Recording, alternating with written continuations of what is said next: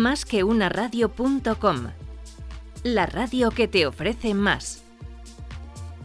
Más que una radio.com. Finanzas y Seguros 360. Una visión 360 del mundo financiero y asegurador. Dirigido por Pablo Gorgé.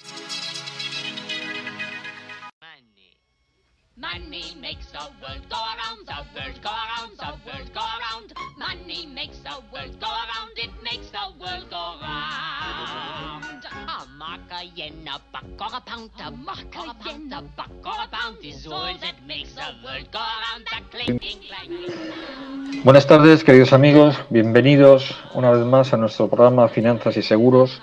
En nuestro programa número 46 ya. Ya son 46 invitados los que hemos traído a esta casa con un éxito espectacular de todos y cada uno de ellos. Hoy tenemos de nuevo con nosotros a Fernando Ariza, que es el director general adjunto de la Mutualidad de la Abogacía. Fernando ya estuvo con nosotros hace unos meses y ahora me ha parecido muy interesante volver a contar con él para conocer su opinión sobre cuál es el impacto de COVID en el contexto económico, cómo ha aterrizado ese contexto en el sector asegurador, cómo va a luchar el seguro contra las desigualdades y, en definitiva, todas y todas esas cosas que Fernando nos va a describir de una manera, como siempre, profesional, pero a la vez muy comprensible para todos nuestros oyentes. Eh, Fernando, buenas tardes. Buenas tardes, Pablo. Encantado. Encantado de tenerte aquí de nuevo. Bueno, pues cuéntanos, Fernando, ¿cómo ves el contexto económico? Es decir, ¿cuál es el impacto del COVID 2020 en las desigualdades en el sector público? ¿Qué previsiones hay? ¿Qué prioridades? ¿Qué expectativas? Danos una visión general de cómo, cuál es tu opinión sobre este momento actual. Mm. Bien, pues lo que todos conocemos eh, a priori es que las cosas pues no van bien, ¿no? O sea, esta crisis sanitaria que nos arrojaba tantísimas incertidumbres al inicio, pues al final ha derivado en una de las crisis económicas más profundas de la historia. De hecho, eh, la caída del Producto Interior Bruto cercana al 11% ¿no? del año 2020 no la vemos desde el siglo XVIII, ¿no? Una caída tan, tan disruptiva y tan profunda eh, de la economía. Pero claro, eh, realmente no solo es una crisis sanitaria que se convierte en una crisis económica, sino también una crisis social. ¿no? Y aquí es bueno que, tratemos de desglosar eh, el, el porqué y las consecuencias de esta crisis. Y yo os diría, si me hablas del sector público, lo que hemos visto es un endeudamiento excepcional, un endeudamiento que se ha elevado a 123.000 millones de euros en el año 2020 donde ha caído espectacularmente los ingresos, especialmente por, por, por vía de impuestos, ¿no? impuestos indirectos, la, la bajada del consumo y demás ha, ha sido brutal. Eh, y además, bueno, pues como todos sabemos, hemos incrementado de forma excepcional cerca de 70.000 millones los, los gastos, ¿no? Pero claro, esto tiene una consecuencia directa en la deuda, en la deuda que se eleva ya al 120% sobre el Producto Interior Bruto. Y Pablo, eh, esto es una reflexión muy importante. Esta es la herencia que estamos dejando a nuestros hijos. Es verdad que la sociedad, la economía necesita de estas inyecciones, ¿no? Tanto las que se han hecho desde el Estado como de las comunidades, como del propio, de la propia Europa, ¿no? Pero, pero es que es el 120% de deuda sobre PIB que tenemos ya. Entonces, esto es un, tema que tenemos que cuidar, es la herencia que estamos dejando a nuestros hijos, ¿no?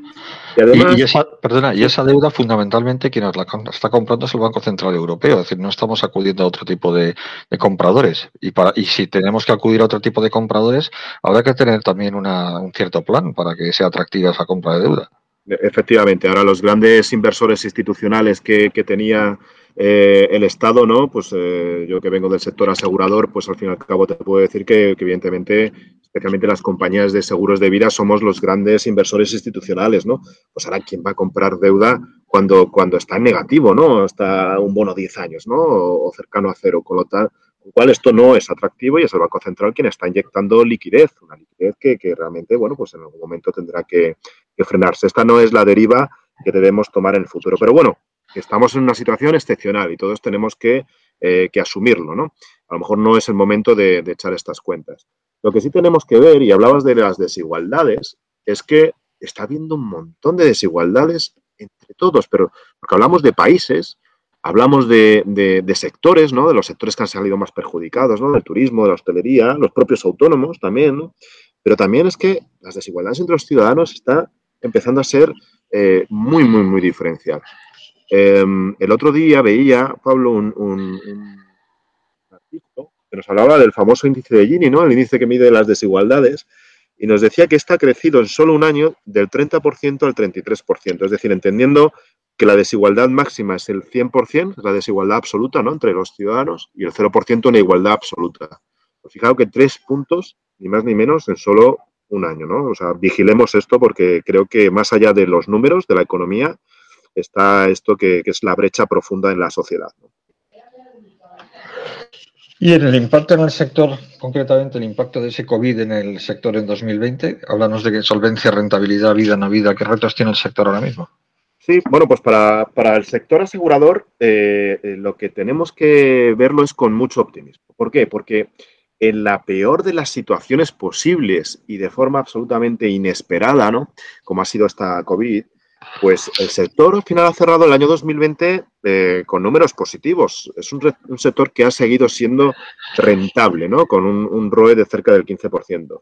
Pero mucho eh, más importante, yo creo, para, el sector en el que nos movemos, que al fin y al cabo es un sector de la economía que, lo que hace es dar tranquilidad y seguridad a los ciudadanos, ¿no? En la medida en que cubre eh, aquellas, eh, aquellos sucesos que ellos no pueden cubrir de forma individual, ¿no? Los ciudadanos o las empresas no pueden cubrir de forma individual. Es la solvencia.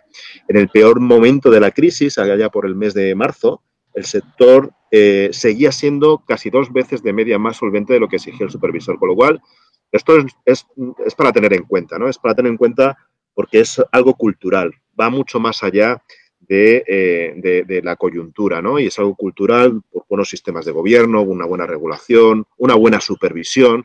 Y esto es muy, muy, muy importante cuando manejamos, especialmente las compañías como la Mutualidad de Abogacía, que manejamos el ahorro de, los ciudadanos, ¿no? Eh, es verdad que luego hay eh, especificidades, ¿no? Entonces no se ha comportado igual el negocio de vida que el de no vida. Entendiendo por el de vida, pues fijaos, eh, todos los que estamos expuestos a las coberturas de fallecimiento, pues hemos tenido que pagar muchos más siniestros de fallecimiento, desgraciadamente, por la sobremortalidad que ha habido, ¿no? Eh, por COVID. Eh, pero también, bueno, pues desgraciadamente también, en el, factor positivo, desde el punto de vista económico, se han pagado menos pensiones, porque también el colectivo más, más impactado ha sido el colectivo más, más mayor y, bueno, pues el colectivo de pensionistas. Entonces se han equilibrado, a nivel cuantitativo se han, se han equiparado. Lo que sí es verdad que se ha generado una situación difícil para el ahorro. Y los ciudadanos necesitan del ahorro, necesitan eh, del, sector asegurador para que les proporcione esa tranquilidad en el futuro. Y digo que es una situación estresada la que vive el ahorro ahora mismo, pues claro, en ese contexto que hablábamos antes de tipos de interés negativos o cercanos a cero, pues qué atractivo dan las compañías. Eh, además, unas cargas de capital elevadísimas. Eh, el miedo adicional que tienen los, los, propios ciudadanos a llevar el ahorro a determinadas instituciones, ¿no? Está, es un ahorro casi miedoso, ¿no? El que tenemos ahora, un ahorro eh, que está en, debajo del colchón, ¿no? En, depósitos, ¿no? Como, yo digo. Y bueno, pues en definitiva no es un buen momento para, los seguros de ahorro, pues por estas cosas que, comento. Y también es, tiene mucho que ver la, la cultura que si luego eh, quieres eh, tratamos, ¿no? la cultura financiera.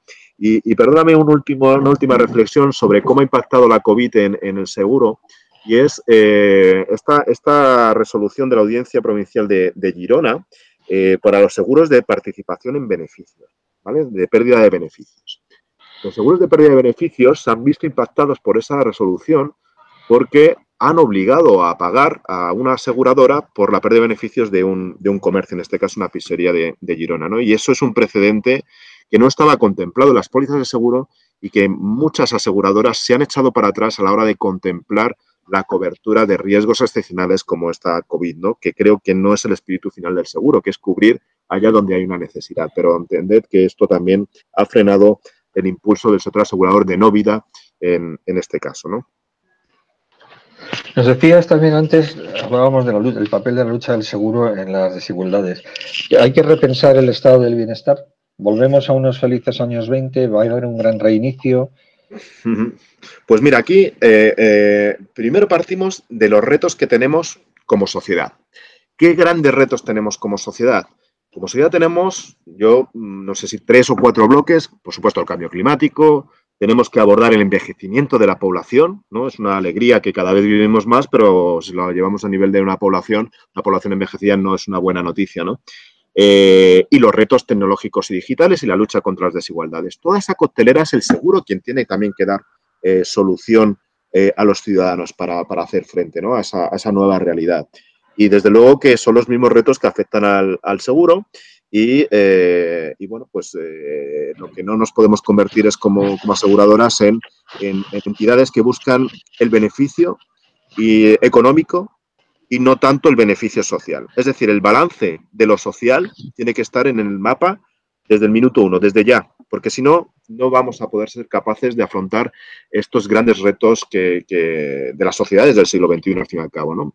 Em, en ese sentido, eh, claro, claro que habrá que repensar el estado de, bienestar, porque tal como ahora lo estamos eh, concibiendo, vemos que tiene muchas ineficiencias. Esta crisis nos lo ha venido a demostrar claramente porque el sector público, claro, está para cuando las cosas van mal, claro, pero, pero no siempre va a poder estar. El sector público, en mi opinión, y perdonadme porque esto es muy subjetivo, debería garantizar un mínimo, un mínimo a todas las personas, un mínimo vital para todas las personas sin excepción.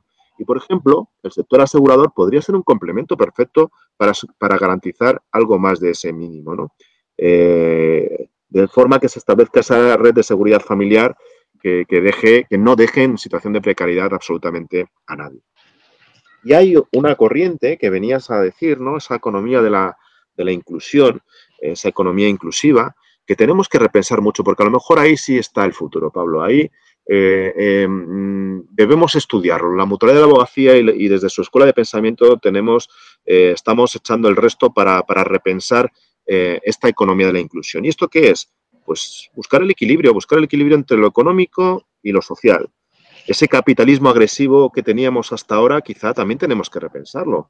Quizá no es un fin del modelo, no creo que sea un fin del modelo, ¿no? Pero sí buscar un capitalismo más justo, basado en esa economía mutual, en esa economía del nosotros, y, por supuesto, como digo, pues el repensar eh, el beneficio económico y el beneficio social en favor de la, de la igualdad, ¿no? En la igualdad en la, en la sociedad y entre todos los ciudadanos que ahora mismo está un poquito en, entredicho.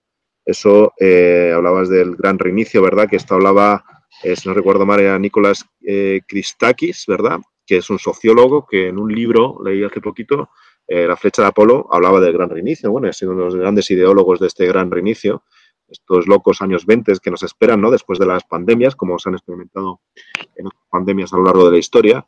Y, bueno, debemos repensar precisamente para que todo lo que hemos ganado como sociedad, yo creo que ahora mismo somos una sociedad mucho más, después de COVID, una sociedad mucho más inclusiva, mucho más justa, eh, bueno, yo creo que, mucho más sostenible, hemos ganado muchos valores, que no los perdamos, ¿no? Porque se puede producir ese, esas ganas de socializar y ese consumo de revancha que estamos viendo en cuanto nos han abierto las puertas, ¿verdad? Ahora, eh, pues eh, quizá nos puede llevar a perder algunos de los valores que hemos alcanzado y, debemos luchar para que eso no, suceda. Esa economía de la inclusión, entonces, lo que entiendo es que hay que buscar el equilibrio entre el beneficio económico y el beneficio social. Así es. Por resumirlo de alguna manera, exactamente. Y es algo que, es verdad, de forma regulatoria se está, se está intentando potenciar ¿no? esa sostenibilidad de las empresas, eh, la lucha contra el cambio climático, por la igualdad y demás, pero es algo que, realmente tenemos que, que, considerar ya como, como, individuos, como ciudadanos, como parte de la, sociedad y las empresas, por supuesto, que, también, con lo cual no debe ser una obligación, es que debe ser un, sí o sí. Y además estoy absolutamente seguro que las empresas que no vigilen ese balance social se verán absolutamente castigadas por la, por la sociedad. Además, eh, creo que en, la ley de, contrato de seguro o en la naturaleza jurídica del contrato de seguro, precisamente se habla de la función social que tiene el contrato de seguro. Eso es. Es que muchas veces se nos olvida. Se nos olvida que el seguro es, eh, es, es, está hecho para mitigar situaciones de precariedad.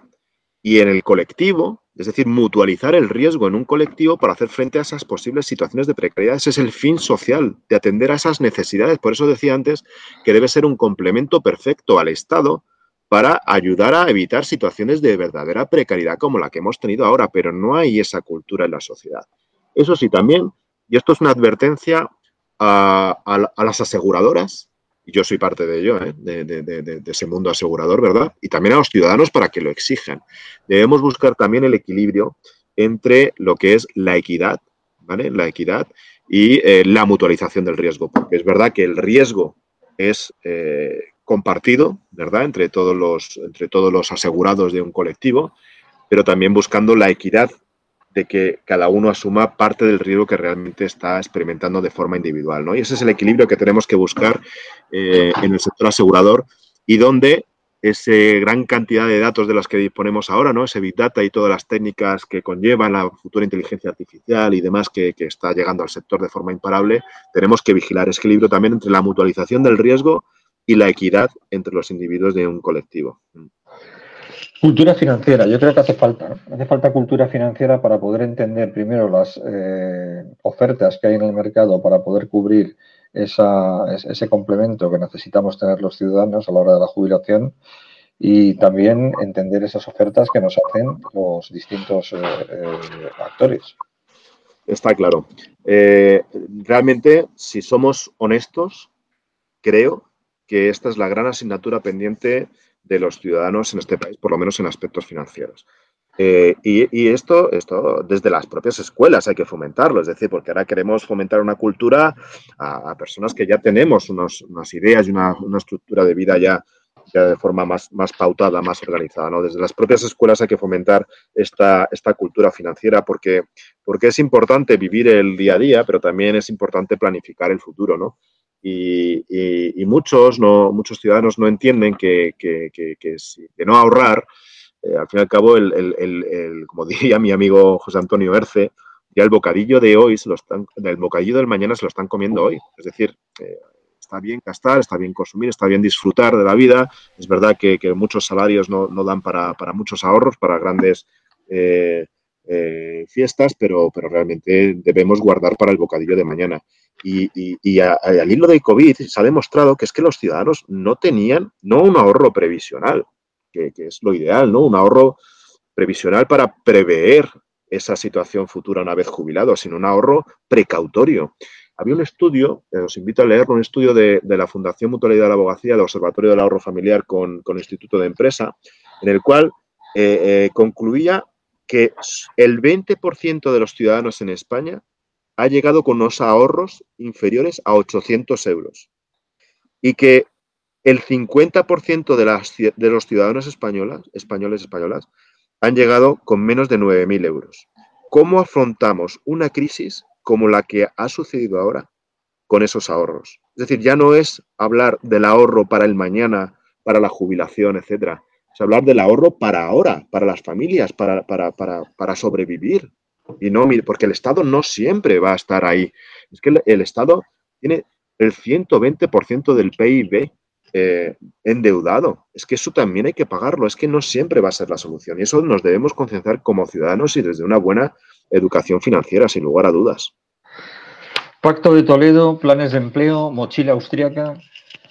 ¿Qué hacemos entonces? Bueno, pues muchas cosas. Eh, yo creo que nadie, nadie tiene la solución. Yo creo que a todos nos gusta opinar y tenemos nuestra opinión más o menos sólida, todos tenemos nuestra opinión. Yo iría por partes. Primero tiene, que ser, eh, yo creo, una solución. La hay, la hay, claro que la tiene que haber, sin duda hay que buscarla, pero una solución que tenemos que buscar desde un punto de vista absolutamente global, multidisciplinar y no con el enfoque eh, cortoplacista o interesado de si pensiones IPC sí o no. Eso, eso es parte del problema y de la solución, pero no lo es todo. ¿no?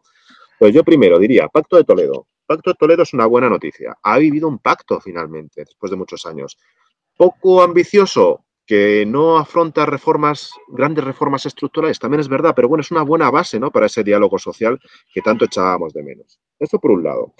Luego, nos vamos a, las reformas que se proponen, tanto las previstas en el Pacto de Toledo como las que no. Y os hago una breve, hago, eh, Pablo, una breve reflexión acerca de, algunas de ellas. Eh, primero, de, la solución de llevar gastos impropios a otras partidas, sacarlos de seguridad social, bueno, está bien para buscar, eh, para encontrar ese equilibrio, pero realmente estamos eh, transformando el problema eh, y no buscándole una, solución, ¿no? O sea, al cabo hay que pagarlo, esas pensiones no contributivas o esas prestaciones de paternidad o maternidad. Eso, punto uno. Hay que buscar la sostenibilidad, sí, pero bueno, tenemos que seguir pagando eso. Por otro lado, el IPC. El IPC, pues mira, yo ahí voy a ir en contra de lo que dice la mayor parte de la sociedad. Eh, ¿Por qué el IPC eh, no? Tenemos que buscar unas eh, pensiones, un sistema que sea sostenible, pero también unas pensiones que sean suficientes. ¿Y por qué no se van a revalorizar en torno al IPC? Ahora, esto merece unas reformas estructurales mucho más ambiciosas de las que se han realizado. ¿vale? Por supuesto, aspectos vinculados a la fiscalidad del ahorro, desde luego eso no ayuda a nada a lo que se ha hecho. O sea, el, penalizar la fiscalidad del ahorro, porque el ahorro necesitamos, los ciudadanos somos así, las personas eh, somos así, necesitamos una recompensa inmediata al esfuerzo de, ahorrar, ¿no? O sea, si no vemos una recompensa inmediata, pues realmente eh, el, incentivo mm, cae, ¿no? Luego hay una variable clave, hay una variable clave porque al fin y al cabo las pensiones hay que pagarlas. Y eso los ciudadanos tenemos y los políticos tienen que ser conscientes y decirlo claramente, porque si aumentamos el IPC, que me parece bien, no me parece mal del todo, tenemos que ser conscientes también que aumentamos el déficit y entonces lo pagan nuestros hijos, las generaciones futuras, ¿vale? O bien aumentamos impuestos, tenemos que ser conscientes que la, si no la vía es impositiva. O disminuimos los gastos en otras partidas. ¿A qué lo quitamos? ¿Se lo quitamos a sanidad? ¿Se lo quitamos a educación? Son 20.000 millones los que hay en la época pre-COVID de déficit anual en pensiones, que es el gasto equivalente a la mitad de lo que se gasta en, educación o la tercera parte de lo que se gasta en sanidad. Es que no es un tema menor el gap que hay todos los años. Que podemos decir, aumentamos salarios. Bueno, claro, pero es que aumentar salarios habría que aumentar cerca de un 30% los salarios para equilibrar esos 20.000 millones de euros de déficit. ¿Aumentamos la productividad? Sí. ¿Estamos preparados para llegar al pleno empleo? Dices, con el pleno empleo cubrimos ese gap de 20.000 millones, pero lo cubrimos ahora. Pero cuando vaya cambiando la pirámide poblacional con ese baby boom, en cinco años estamos en las mismas. No es una solución tampoco estructural. ¿Cuál es la solución estructural que diría Fernando Ariza? Y perdonadme que no quiera extrapolar a, a, ninguna corriente de opinión. Yo creo que si no tocamos decididamente la variable edad de jubilación, el problema no se resolverá nunca. Y con esa variable se resuelven todos los problemas tenemos que ser conscientes de que si vivimos más años, que la longevidad está absolutamente disparada, ¿vale? Eh, COVID aparte, por supuesto. Entiendo que en un par de años esa sobremortalidad ocasionada por la COVID tenderá a una situación eh, ya de 2019. Crece de forma exponencial la esperanza de vida. Vamos a vivir muchos más años, eso es indudable. Y si vivimos más años, o bien trabajamos más tiempo, o cobramos menos, o, eh, ahorramos más es que no hay fórmulas mágicas. ¿no? Entonces, por, ahí, por ahí va. El tocar la edad de jubilación, que al menos se iguale la edad real a la edad legal, eso ya sería un gran reto. Por supuesto, creo firmemente en la jubilación eh, voluntaria, ¿vale?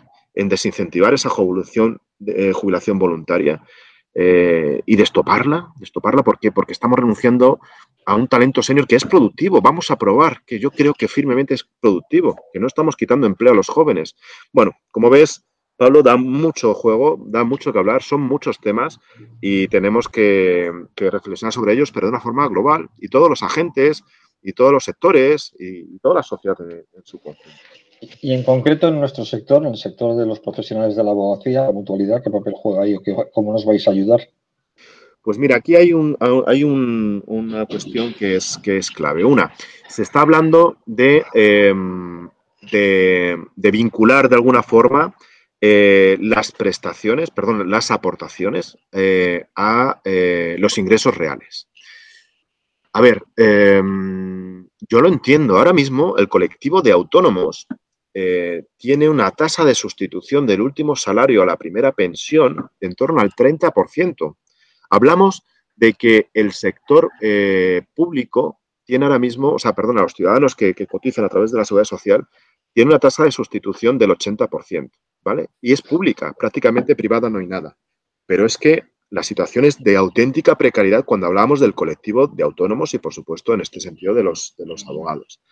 Eh, otra, otra cuestión es aquellos que están eh, en el régimen de autónomos a través de la mutualidad, porque eso es un dinero que al fin y al cabo es una capitalización individual y ahí, bueno, pues ahí no está destopado, digamos, ¿no? Hasta, hasta, hasta límites que ahora mismo no se están, no se están aprovechando, ¿no? Pero primero me parece una buena medida el que se aporte en función de lo que se ingresa, porque es un dinero para nosotros mismos, que no es un dinero que es pasar el del dinero del bolsillo del derecho al bolsillo izquierdo, no es eh, un dinero que se va a un, saco perdido, ¿no? Yo creo que eso es importante que lo consideremos. Y luego, por otro lado, tenemos que luchar desde la abogacía y desde todos los colectivos de autónomos, todos los profesionales autónomos especialmente, porque ese pilar 2, que del que tanto se está hablando, ese pilar de empleo, no afecte solo a las empresas, que también se vean beneficiados el colectivo de autónomos. Entonces hay mutualidades, ciudadanos, autónomos, sociedades, asociaciones de autónomos, ministerio, otras instituciones, desde luego que tenemos que luchar para que los autónomos y los abogados, por supuesto, tengan también derecho y acceso a esos planes empresariales de empleo con las ventajas fiscales que se necesiten, porque las ventajas fiscales se han eliminado de los planes privados de previsión individual. Por tanto, el que no tiene empresa necesita también de alguna alternativa. Si no, se estará creando una absoluta desigualdad desde la propia regulación en el colectivo de los autónomos y, por supuesto, de los abogados. Y es perfectamente compatible las prestaciones de la, de la, seguridad social, el régimen de, la seguridad social, con las prestaciones que tiene la mutualidad. Sí, exactamente. Al fin y al cabo, es una obligación normativa eh, la que tenemos que cumplir como, mutualidad de previsión social para ser alternativa al RETA, de que tenemos que tener las mismas prestaciones, es decir, pues jubilación, fallecimiento, incapacidad temporal, incapacidad permanente, etcétera, las mismas prestaciones con unos mínimos de aportación equivalentes a las aportaciones al, al RETA, ¿no? de en torno al 80%. Y un mínimo de prestaciones también, que en el caso de la mutualidad están incluso por encima tanto en el ahorro como en el caso del fallecimiento y de la, y de la invalidez.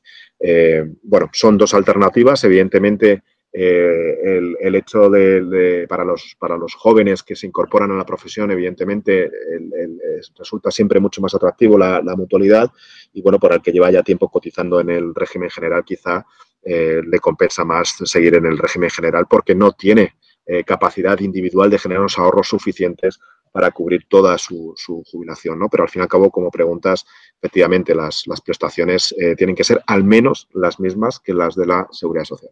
¿Qué estructura tiene ahora mismo la mutualidad? ¿Qué oferta tiene para, nuestro, para los profesionales, para nuestros compañeros? Pues para el profesional de la abogacía tenemos lo que llamamos el plan profesional, que es un producto de, un producto de ahorro ahorro jubilación, eh, eh, con unas aportaciones eh, periódicas y con unas coberturas adicionales de invalidez permanente, de incapacidad temporal y de fallecimiento. Es decir, se trata de dar una cobertura global y completa, igual que hace la Seguridad Social, a posibles situaciones de precariedad, tanto individual como a sus familias en caso de, una ausencia, ¿no? en, caso de fallecimiento.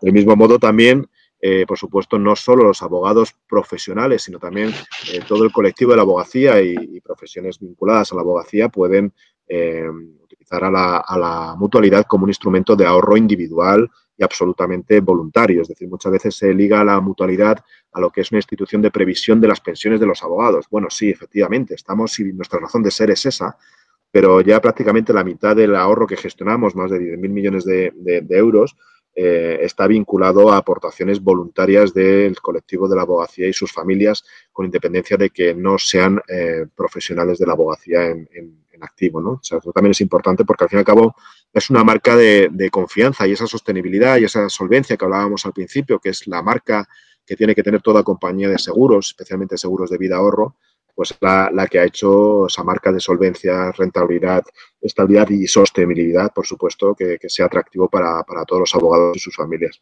Eso es lo que te quería preguntar. ¿Quién puede ser mutualista?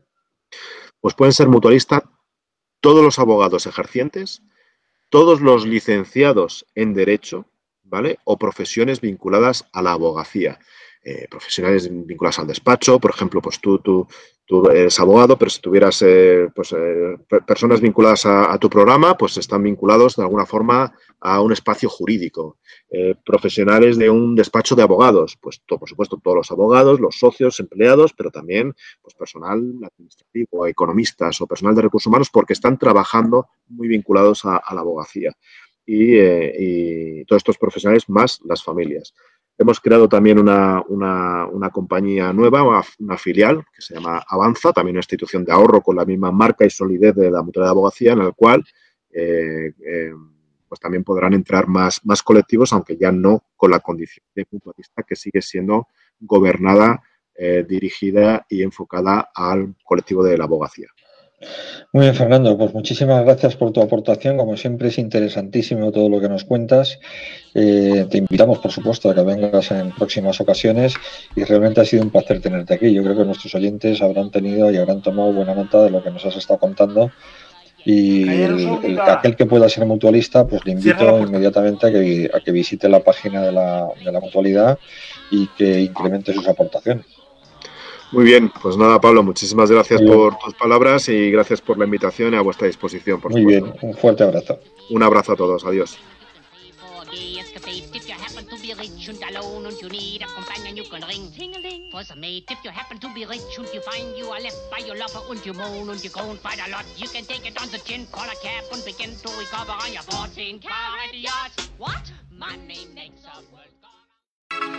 Finanzas y Seguros 360. Una visión 360 del mundo financiero y asegurador.